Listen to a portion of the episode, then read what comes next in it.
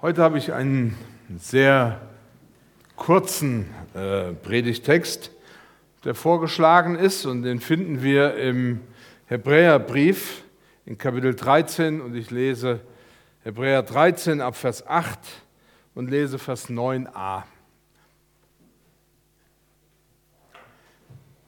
Jesus Christus, gestern und heute und derselbe auch in Ewigkeit Lasst euch nicht durch mancherlei fremde Lehren umtreiben, denn es ist ein köstlich Ding, dass das Herz fest wird, welches geschieht durch Gnade. Ich bete. Vater, ich danke dir dafür, dass wir dein Wort haben. Dein Wort ist doch die Quelle, an der wir uns halten, die uns ermutigt, die uns neu herausfordert. Und ich bitte dich einfach darum, dass du das heute durch dein Wort machst. Sprich zu uns, beweg uns ja, veränder uns zu deiner Ehre. Amen. Also wir haben ja jetzt eben diesen bewegenden Jahresrückblick gesehen und ich habe natürlich mir auch so ein bisschen Gedanken gemacht, was habe ich denn alles im letzten Jahr erlebt? Und ich muss ehrlich sagen, ich habe nur so auch so drei Sachen rausgegriffen. Ähm, weil dieses Jahr so schnell rumging, dachte ich, wenn ich jetzt alles nehme, dann werden wir hier nicht mehr fertig. Es ging schnell rum, ja, so war es. Und man kommt kaum zum Nachdenken und stellt dann irgendwie fest, ja, was war denn alles? Das war so viel. Zum Beispiel konnte ich mich noch gut daran erinnern, dass ich im Januar rel relativ geschockt war, als ähm, der Allianzgottesdienst äh, geschehen sollte und ich dann kurz vorher mitgekriegt habe, dass ich die Moderation machen soll, weil der Moderator eigentlich krank geworden ist das hat mich schon ein paar Nerven gekostet. Ja, dann war ich im Februar drei Wochen krank. Ja, es liegt auch schon relativ lang zurück. Im März waren wir Hauptamtlichen und der Konrad war auch dabei äh, in Willingen bei diesem Upgrade oder Update-Kongress im Sauerland. Und ich muss ehrlich sagen, das hat mich wirklich in diesem Jahr stark herausgefordert, obwohl ich da gar nicht hin wollte. Ich wollte da nicht hinfahren. Ich habe gedacht, so eine unnötige Veranstaltung. Und dann ist das Thema Jüngerschaft mir wieder ganz neu bewusst geworden. Damit habe ich überhaupt nicht gerechnet. Im April ja, war ja die Taufe, Kindersegnung, Osterfeiertage, Geschwisterwoche in der SV in Wildberg. Für uns Hauptamtliche ist das immer ein Highlight eigentlich. Dann trifft man alle Kollegen und dann kommt man so mit ihnen ins Gespräch und man hat mal Zeit, neben allem Protokoll mal irgendwie ins, äh, was miteinander so zu machen. Ja, das ist alles schon so ewig weit weg. Oder war das der Psalmist von Psalm 90 spricht davon, dass es für Gott noch viel extremer ist.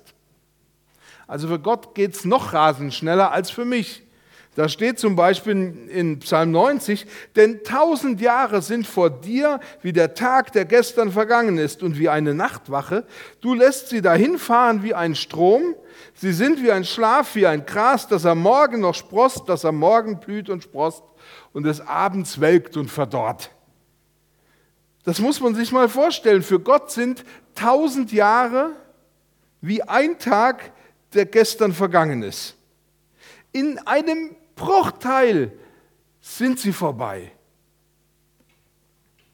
Ich wollte nur noch daran erinnern, dass heute auch das Jahrzehnt endet. Ja? Also nicht nur, dass ihr denkt, das Jahr endet, sondern wir kommen in Jahr 2020, also das heißt, ein neues Jahrzehnt beginnt. Und wir denken, wie war denn dieses Jahrzehnt? Das war doch auch so viel. In Psalm 8 wird deutlich, dass die Bedeutung unseres Lebens, dass das Leben so schnell fließt und so schnell geht, dass die dadurch unsere Bedeutung des Lebens so durchaus ein bisschen in Frage gestellt wird, dass wir dadurch irgendwie so klein werden. Psalm 8 heißt, was ist der Mensch, dass du seiner gedenkst und das Menschenkind, dass du dich seiner so annimmst? Ja, wir machen so ein Riesending um unser Ja und dabei ist es doch nur so wenig. Der Prophet Jesaja spinnt diese, oder denkt diesen Gedanken dann noch weiter und stellt fest: Siehe, Die Völker sind geachtet wie ein Tropfen am Eimer und wie ein Sandkorn auf der Waage. Siehe, die Inseln sind wie ein Stäublein. Aufs Ganze gesehen, wenn wir die vergangenen zehn Jahre oder die vergangenen Generationen oder das vergangene Jahr überblicken, sind wir gar nicht viel.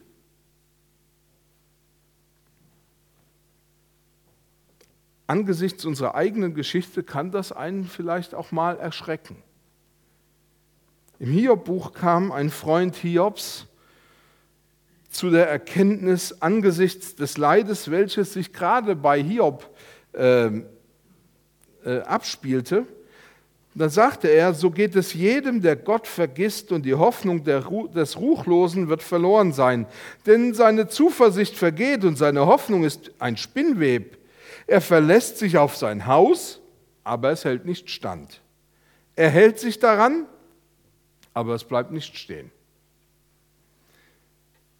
Auch wenn dieser Freund die Lage Hiobs völlig falsch einschätzt, hat er doch etwas übers Leben erkannt.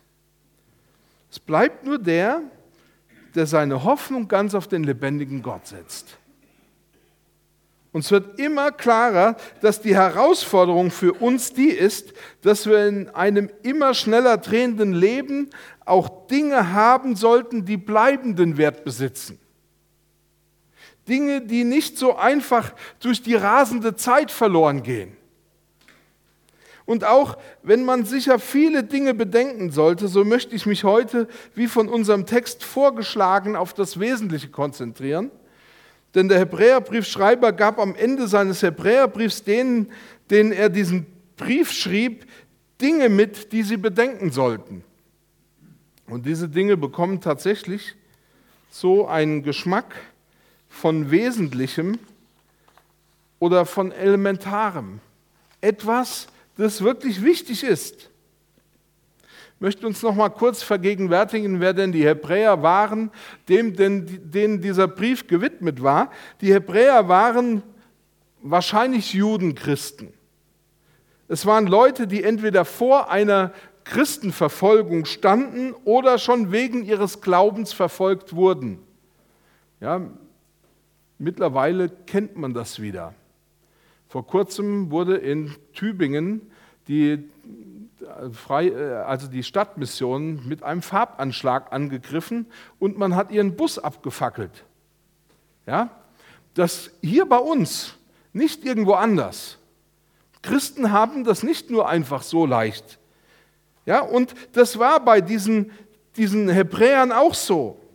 Auf der einen Seite war es ganz klar, dass man Jude sein konnte und das war im, im römischen Reich kein Problem. Die Römer ließen die Juden bekanntermaßen machen, was sie wollten. Aber Judenchrist zu sein, messianischer Jude zu sein, das war etwas, was sie niemals geduldet haben. Und genauso war das auch etwas, was, ich sag's mal so, normale Juden niemals geduldet haben oder nicht dulden wollten oder konnten. Und wir stellen das ja bis heute fest. Bis heute haben es Judenchristen schwerer als alle anderen. Nicht mal auf dem Kirchentag dürfen sie auftreten, wo doch jeder auftreten darf. Wie gesagt, ich will hier keine Politik betreiben. Aber es geht hier darum, dass wir wahrnehmen, dass kommende Zeiten oder kommende schwere Zeiten es nötig machen, dass wir uns an die wesentlichen Dinge erinnern, beziehungsweise dass wir wahrnehmen, was diese Dinge sind, die in unserem Leben zentral sind und dass wir die uns im Bewusstsein halten. Warum ist das so wichtig? Es ist deshalb so wichtig, weil diese Dinge die Kraft haben, uns zu ermutigen. Sie haben die Kraft, die wesentlichen Dinge von Unwesentlichem zu trennen. Sie haben die Kraft, uns, um uns innerlich, ich sag's mal so, fest werden zu lassen. Und zwar nicht im Sinne des Boxsports. Also wer sich so ein bisschen beim Boxen auskennt, der weiß, dass man da auch durchaus davon sprechen kann, dass ein Boxer fest wird, aber das meint eigentlich, dass er relativ unbeweglich wird. Das heißt, seine Muskulatur hat zugemacht und damit ist er ein leichtes Opfer geworden. Also so war das nicht gemeint, sondern es geht hier eher darum, dass ich eine feste Grundlage oder ein festes Fundament habe, durch das ich Dinge, die mir begegnen, besser einordnen kann. Es ist ja kein Geheimnis, unsere Welt wird immer komplexer. Durch neue Möglichkeiten, die dadurch entstehen, werden wir aber auch herausgefordert, bei den wirklich wichtigen Dingen zu bleiben. Und das wollen wir jetzt auch tun, bei den wirklich wichtigen Dingen zu bleiben, bei der wirklich wichtigen Sache bleiben. Deswegen bleib bei Jesus, bleib bei Jesus. Unser Text sagt uns, dass Jesus Christus gestern und heute und derselbe auch in Ewigkeit. Zunächst einmal knüpft der Hebräerbriefschreiber dort an, wo Gott selbst ja, in ihrer Geschichte sich preisgegeben hat, seinen Namen gesagt hat, gezeigt hat, wer er ist, nämlich damals in der Begegnung Moses mit ihm am Horeb.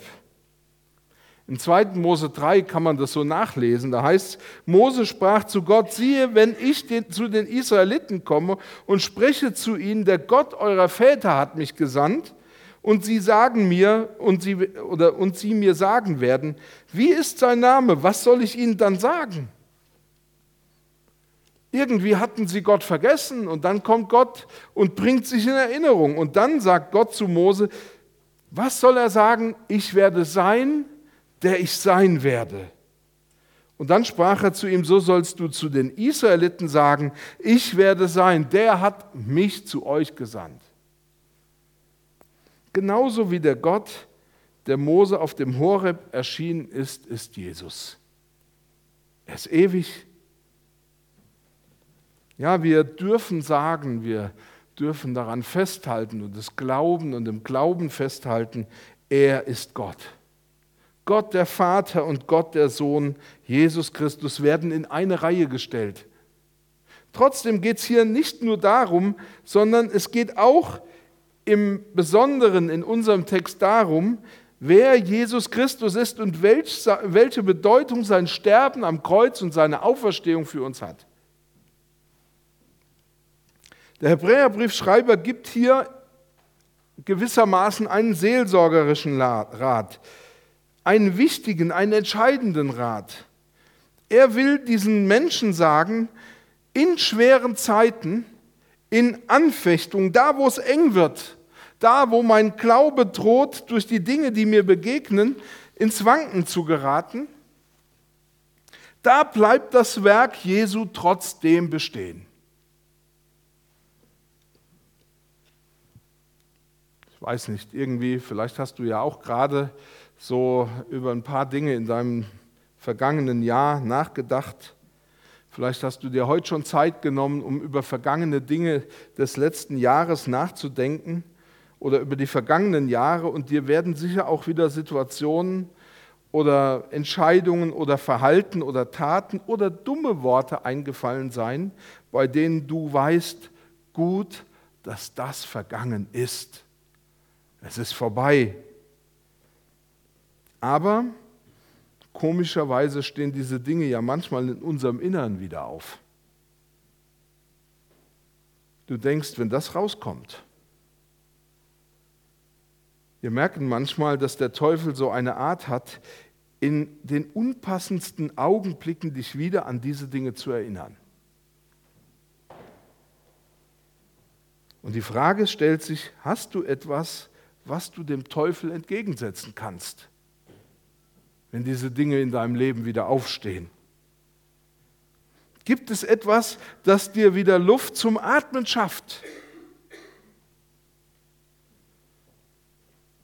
Wenn früher manchmal ältere Christen zu mir gesagt haben, wenn du älter wirst, stehen die Sünden der Jugend oder der Vergangenheit wieder auf, ich muss ehrlich sagen, dann konnte ich das nicht verstehen. Dachte ich, was erzählen die mir hier?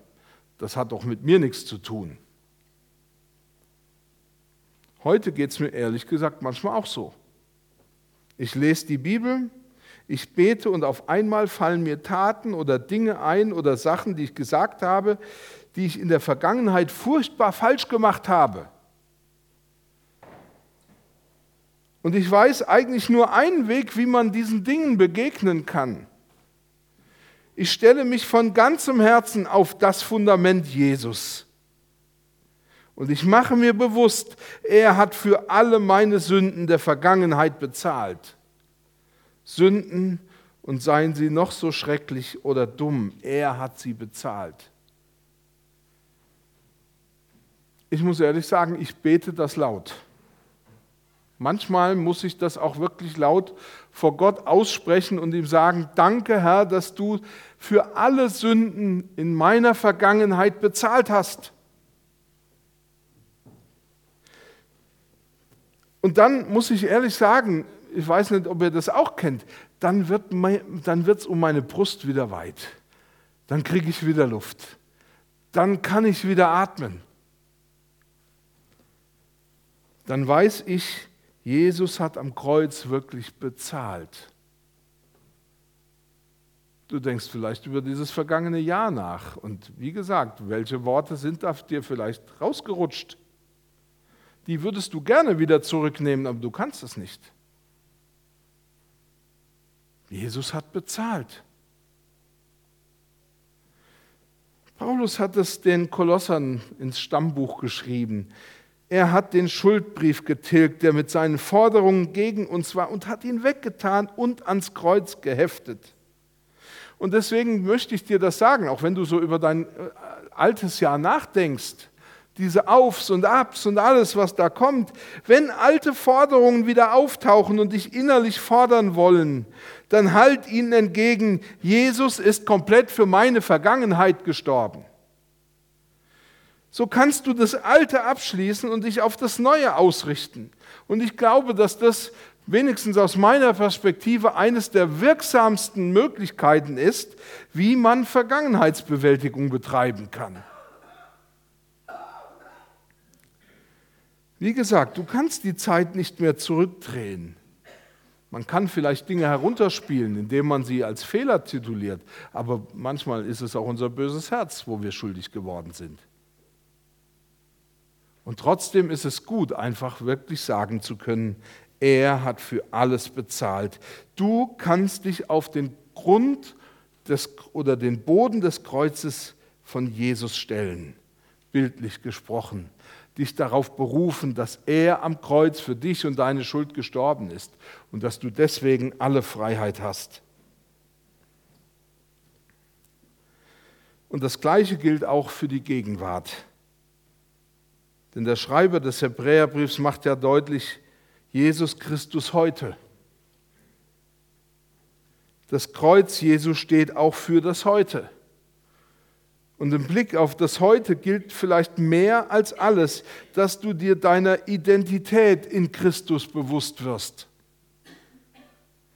Durch Jesu Sterben am Kreuz und vor allem durch seine Auferstehung hat sich dein Heute maßgeblich verändert. Paulus wollte die Kolosser erinnern, dass es genau so ist.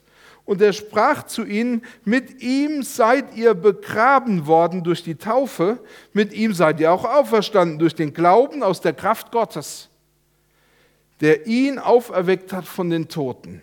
Und er hat euch mit ihm lebendig gemacht, die ihr tot wart in den Sünden und in der Unbeschnittenheit eures Fleisches und hat uns vergeben alle Sünden. Wir haben schon heute dieses neue Leben aus Gott. Leben aus, in der Verbindung und in der Gegenwart des lebendigen Gottes selbst. Und Paulus schrieb den Kolossern, keiner darf euch, und interessant ist hier als Kampfrichter, den Siegespreis nehmen. Vor kurzem hat ja die äh, Welt-Olympia-Organisation, was weiß ich, wie die alle heißen, wieder festgelegt, dass die russischen Sportler alle ausgeschlossen werden, weil sie gedopt haben, weil man im großen Stil gedopt hat. Und ich kann mich erinnern, es war vor einiger Zeit, da war Winterolympiade, die letzte. Da hat auch eine russische Eiskunstläuferin, war das, glaube ich, mehrfach Gold gewonnen. Und die Leute haben bei ihr nicht geklatscht, Sie haben keine Hymne gesungen, sie haben keine Fahne gehisst. Sie hat gewissermaßen ihre Goldmedaille so hingeklatscht gekriegt. Ja, und wir sind oft so gerecht, dass wir sagen, ja, also die, die hat gedopt in ihrem Leben, was hat die alles falsch gemacht? Die hat es nicht verdient, dass sie irgendwann mal auf dem Siegertreppchen steht und dass man ihr noch zujubelt. Die Kampfrichter hätten eigentlich einschreiten müssen und ihr den Siegespreis nehmen sollen. Bei uns wäre das vielleicht auch manchmal angebracht. Aber Paulus sagt, keiner darf euch den Siegespreis nehmen, weil wir Jesus haben. Ihr dürft euch darüber freuen. Die Hebräer in der Verfolgungssituation durften wissen, selbst wenn wir in dieser Situation versagen, auf ganzer Linie versagen, das heißt beispielsweise, oder hieß das damals im Römischen Reich, dass man den Kaiser als Gott ausrufen musste, dass man schreien musste, Heil Kaiser. Selbst wenn wir da versagen würden und das auch rufen, weil man vielleicht sonst unsere Kinder töten will oder vielleicht ja sonst was mit unserer Frau oder irgendwem anstellen will, dann dürfen wir wissen, Jesus verlässt uns nicht. Paulus schrieb das den Römern, denn ich bin gewiss, dass weder Tod noch Leben, weder Engel noch Mächte noch Gewalten, und dann finde ich das so super, weder Gegenwärtiges, also alles, was mir heute begegnet, noch dem, was in der Zukunft passieren könnte, uns scheiden kann von der Liebe Gottes, die in Christus Jesus ist, unserem Herrn. Worauf kannst du denn hoffen, wenn nicht auf Jesus? Auch das, was mir heute passiert, kann sicherlich auch meinen Glauben ab und zu ins Wanken bringen. Und genau deshalb darfst du im Glauben beten, Herr Jesus, dein Werk gilt auch für das Heute. Es gilt für die Gegenwart. Manchmal ist das alles, was du noch hast. Wie gesagt, ich bin wahrscheinlich so eine Drama Queen. Bei uns in der Familie wissen die alle, dass ich eher so der wenn es was zu jammern gibt, dann jammer ich bestimmt oder so. Aber ich will hier nicht dramatisieren, ich will auch keine Angst verbreiten, sondern ich will deutlich machen, das Wichtige ist, dass du dir wieder und wieder bewusst machen darfst, durch Jesus gehöre ich heute schon zur himmlischen Welt. Und er ist dann in der Lage, wenn ich zu ihm komme oder in ihm bleibe, mir die Kraft zu geben, damit mein inwendiger Mensch durch den Glauben stark wird, durch seinen Geist stark wird. Und um innerlich stark zu werden, müssen wir bei Jesus bleiben. Und vor allem, wenn wir innerlich stark oder fest werden, wird uns, so sagt uns Paulus, der Blick für die tiefe Liebe die Gott für uns hat und die er uns gibt, geöffnet werden. Du musst nicht mehr dein Vertrauen auf deine Kraft oder auf deine Möglichkeiten oder Fähigkeiten setzen, sondern du darfst in Anspruch nehmen, dass seine Kraft in dir stark ist und stark wird, damit du dich im Heute bewähren kannst. Du darfst dich auch schwach fühlen. Aber wenn du dich schwach fühlst, dann tritt innerlich beiseite und mach dem Geist Gottes Platz, damit er die Führung in dir übernehmen kann. Und natürlich gilt, dass Jesus dann in unserer Schwachheit stark wird, weil er das verheißen hat. Jesus Christus gestern, in der Vergangenheit, Jesus Christus heute. Und jetzt möchte ich noch, wie könnte es auch anders darauf zu sprechen kommen, Jesus Christus auch für die Zukunft.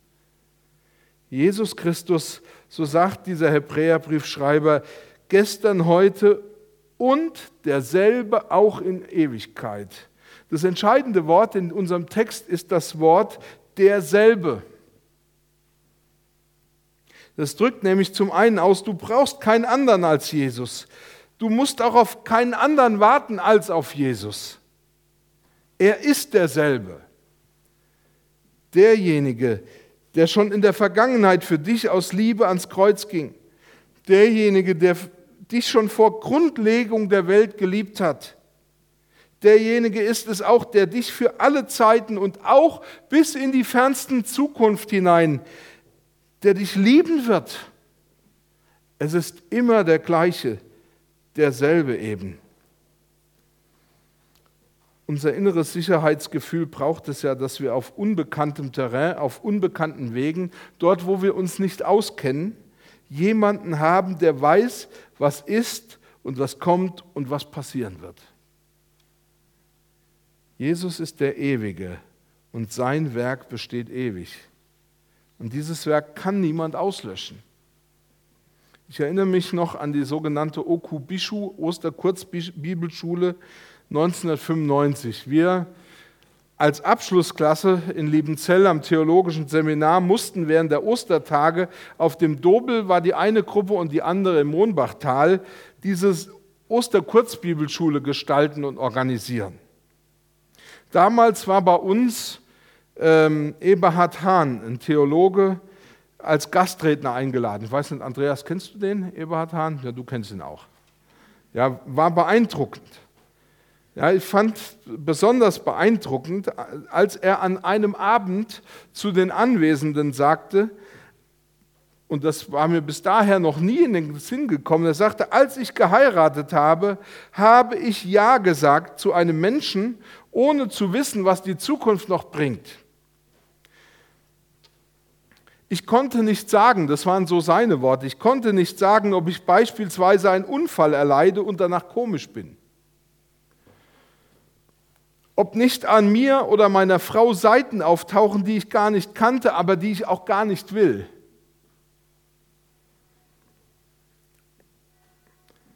Und er sagte, für die innere Sicherheit brauchen wir etwas, was uns sagt, egal was passiert, egal was kommt oder wie sich eine Sache oder eine Beziehung entwickeln wird, ich habe mein Wort gegeben und das halte ich auch. Das brauchen wir. Damals ist mir erst mal bewusst geworden, welch eine Konsequenz oder welche Konsequenzen das haben kann, wenn ich zu einem Menschen Ja sage. Da habe ich bisher noch nie drüber nachgedacht gehabt, das hatte ich gar nicht kalkuliert. Der Hebräerbriefschreiber sagt, du magst dich verändern. Ja, du kannst vielleicht sogar komisch werden, aber Jesus wird es sicher nicht. Er ist derselbe auch in Zukunft. Und auch Zukünftiges kann dich von ihm nicht trennen. In Römer 8 stellt Paulus fest, was die Sicherheit bedeutet. Diese Sicherheit. Er sagt nämlich, ist Gott für mich, wer kann dann noch gegen mich sein? Es ist ja jetzt kein Geheimnis mehr. Wir stehen vor einem neuen Jahr, vor einem neuen Jahrzehnt. Wir stehen vor Herausforderungen, die wir noch gar nicht kennen. Möglicherweise werden uns Menschen feindlich begegnen und es werden uns Menschen vielleicht auch freundlich begegnen, obwohl wir es von ihnen überhaupt nie erwartet hätten. Wir werden auch in diesem Jahr wieder einige Dummheiten machen. Ich freue mich da ein bisschen weniger drauf. Wir werden falsche und auch gute und richtige Entscheidungen treffen. Wir werden vielleicht enttäuscht und wir enttäuschen auch. Aber eine Sache wird sich niemals ändern. Jesus Christus, gestern, heute und derselbe in Ewigkeit. Dementsprechend kannst du dich fragen, worauf setze ich denn heute und in Zukunft mein Vertrauen? An wem halte ich fest? Auch wenn alles unsicher werden könnte. Und meine Antwort darauf ist Jesus. Für immer Jesus. An ihm will ich halten. Und wenn du das tust, kannst du offen und froh, ohne Angst in die Zukunft gehen, weil du wenigstens eine Sache sicher hast. Er ist für dich da. Amen.